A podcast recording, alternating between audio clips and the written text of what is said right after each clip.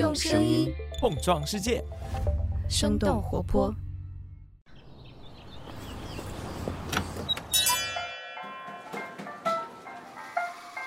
您的生动早咖啡好了，请慢用。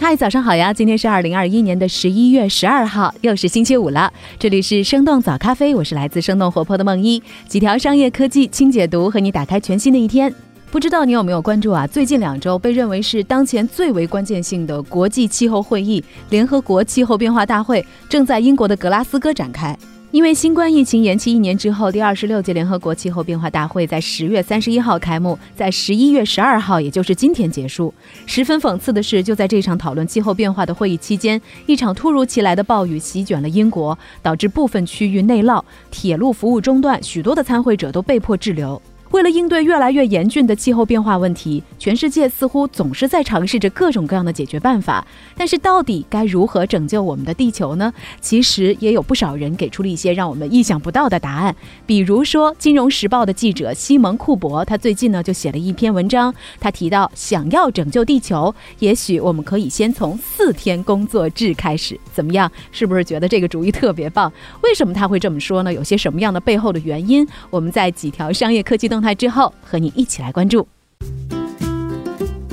十一月九号，从共享单车起家的出行平台哈罗出行宣布完成新一轮的融资签约，融资金额达到了二点八亿美元，由蚂蚁集团和阿里巴巴投资。这是阿里对哈罗的首次入股，包括今年三月获得来自宁德时代的融资在内，哈罗出行今年的融资金额超过了五亿美元。哈罗出行是在二零一六年九月在上海成立的。二零一九年以来，除了共享单车的业务之外，哈罗出行逐步的推出了顺风车、哈罗打车、哈罗电动车以及哈罗酒店等等一些本地出行和生活服务。虽然目前哈罗已经在共享出行的领域站稳了脚跟，但是仍然没有实现盈利。哈罗招股书显示，从二零一八年到二零二零年，哈罗三年的时间累计亏损近五十亿元。那今年四月，哈罗是首次提交了赴美 IPO 的申请，随后在七月撤回了申请，并且表示后续会根据国家监管要求和资本市场的环境，适时推进 IPO 的事宜。下面再来看看茶颜悦色最近的状况。十一月十号，长沙奶茶之王茶颜悦色宣布，已经在长沙临时关闭了七八十家的门店。这次集中临时闭店，已经是茶颜悦色在今年第三次集中的临时闭店了。茶颜悦色表示，这三次的集中闭店呢，都是和疫情反复有关系。之前茶颜悦色采用了只是在长沙单个城市发展的策略，通过在步行街等商圈密集布点，这种策略在疫情之前。让茶颜悦色发展迅速，但疫情之下人流减少，给这家公司的经营带来了巨大的风险。目前茶颜悦色也开始向长沙之外的城市扩张，比如说在湖南省内的城市浏阳、株洲、岳阳，以及湖南省外的武汉等等城市都有布局。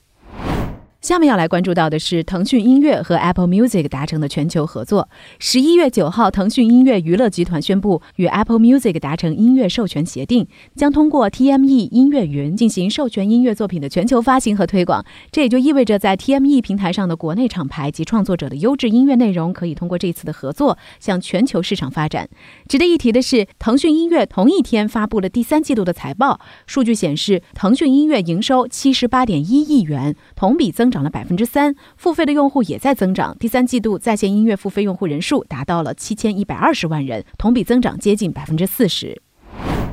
下面再来看看国外，当地时间十一月九号，通用电气宣布将公司拆分成为三家独立的公司，分别专注于航空、医疗和能源。根据公告显示，医疗业务将在二零二三年初分拆，而可再生能源、发电和数字业务将会合并成为一个单独的能源部门，将在二零二四年初分拆。另一家公司则是由航空发动机制造部门组成。通用电气估计，这次的拆分将造成大约是二十亿美元的交易和运营成本。经过拆分之后，通用电气将专注于最赚钱的航空业务，由通用电气的首席执行官拉里·卡尔普掌舵。这家航空公司也会继承通用电气的其他资产和负债。同时，通用方面也表示，分拆之后各家公司的品牌和名称将在未来再做决定。这一宣布也结束了外界多年以来对通用电气未来之路的猜测。自2008年金融危机以来，通用电气一直深陷债务困境，他们的业务规模也一直在收缩。另外，通用方面也提到，将利用最近出售他们航空融资部门的收益来偿还债务，预计到今年年底，债务的总额将会低于650亿美元。下面的时间，我们来关注到的是 Rivian 的上市。北京时间十一月十号的晚上。美国电动汽车厂商 Rivian 在纳斯达克挂牌上市，他们的发行价是七十八美元，高于此前的发行价的区间七十二到七十四美元。IPO 的总融资额度大约是一百二十亿美元，折合人民币大约是七百七十亿元。按照这一次的募资额度，Rivian 是今年最大规模的 IPO，也是美股历史上的第七大 IPO。上市之后，Rivian 的市值已经接近八百六十亿美元，折合人民币大约是五千四百九十亿元，超过了老牌车企福特。也就是说，现在的 Rivian 已经成为了美国市值第三高的车企，前面两位呢分别是特斯拉和通用。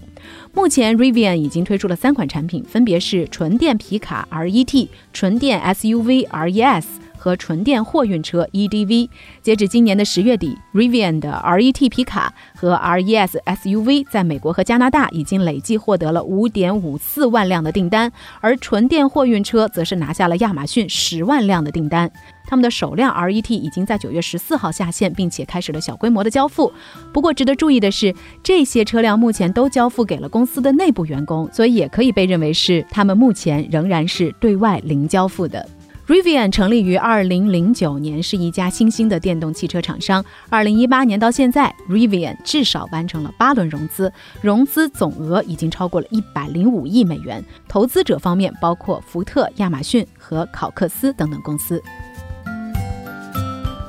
下面我们的早咖啡要和你来严肃的聊一聊关于拯救地球的话题。最近呢，《金融时报》的专栏记者西蒙库珀他写了一篇文章，来专门论述为什么他认为四天工作制是可以拯救地球的。他为什么会有这样的一个说法？曾经那些尝试推行四天工作制的国家，他们的实验结果怎么样？我们在一条小小的早咖啡动态之后，马上和你一起来关注。Hello，你好啊，我是早咖啡小四成员陈太太。下边是一则由我为你带来的早咖啡最新动态。生动早咖啡的内容研究员以及实习生仍在持续的招聘中。如果你对商业科技领域有着浓厚的兴趣，同时具备出色的逻辑分析和洞察力，善于文字表达，喜欢播客，如果你恰好也对我们感兴趣，可以直接投简历至 hr at 生点 fm，或者在生动活泼的微信公众号中回复关键词入场券。来了解更多的信息，期待你的加入，快来和我们一起生动活泼的解锁更多新技能吧！下面就继续我们今天的轻解读喽。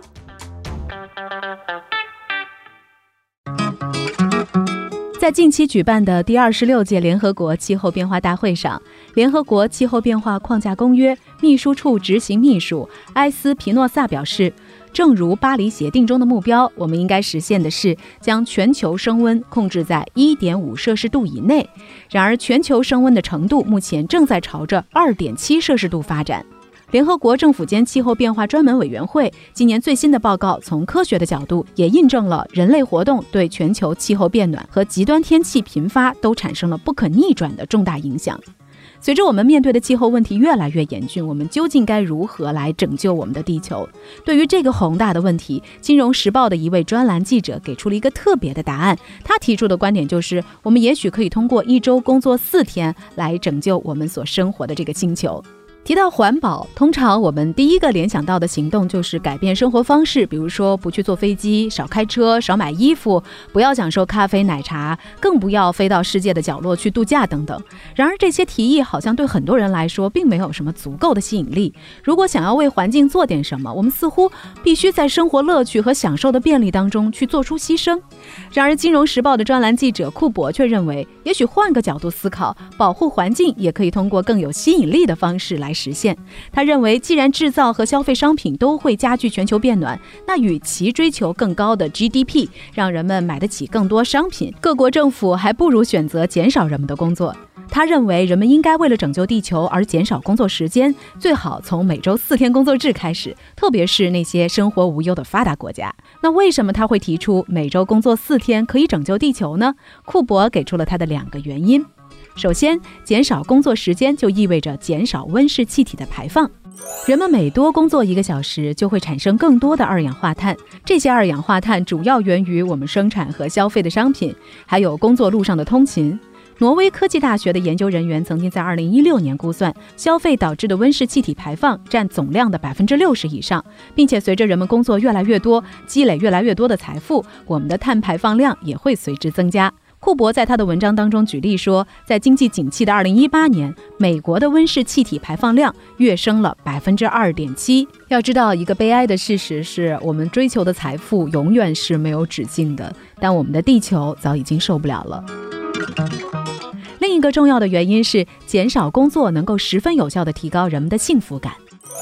盖洛普的一项全球研究估计，只有五分之一的全职员工觉得自己在用心工作，也就是说，这个世界上的大多数人其实并不那么喜欢他们的工作。人们的确需要工作来获得成就感，但是根据这份研究报告显示，一周八个小时的工作就已经能够产生很好的效果。来自剑桥大学和索尔福德大学的学者们对七万多名英国员工研究之后发现，每周工作八小时是保持幸福感的最有效分量。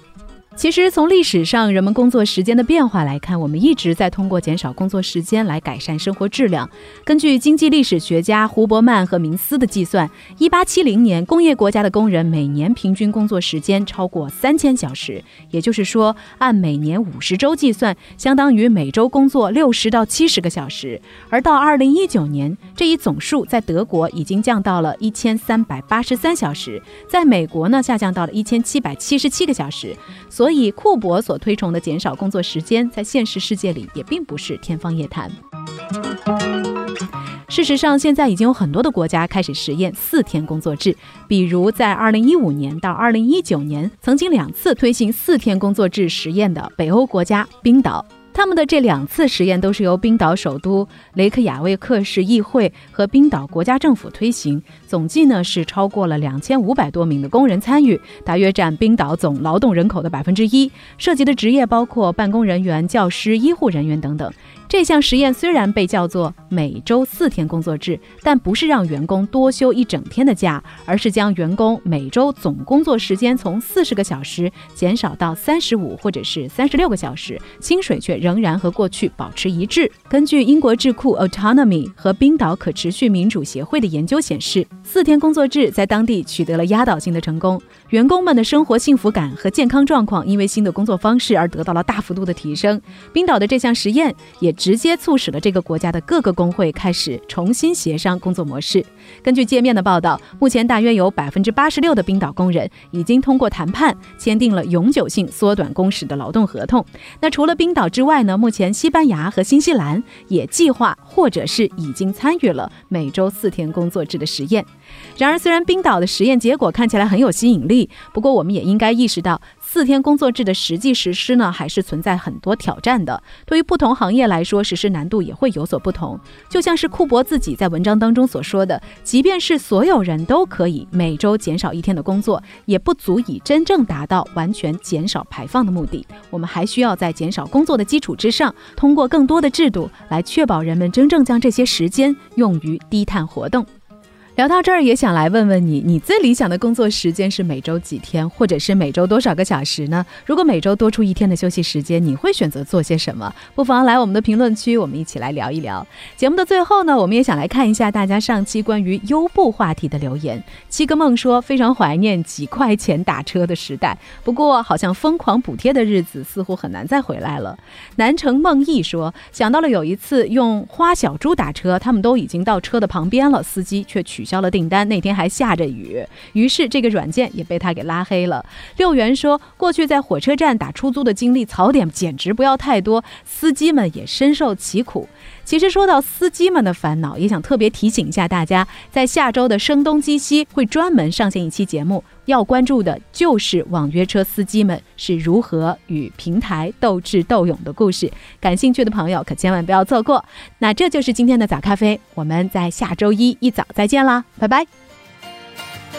这就是今天为你准备的生动早咖啡，希望能给你带来一整天的能量。如果你喜欢我们的节目，请记得在各大平台给我们五星或者是好评，也欢迎你分享给更多的朋友，这会对我们非常有帮助。同时，你也可以在公众号和微博搜索“生动活泼”，声是声音的声，这样就可以了解更多与我们节目相关的信息啦。生动早咖啡，期待与你下次再见。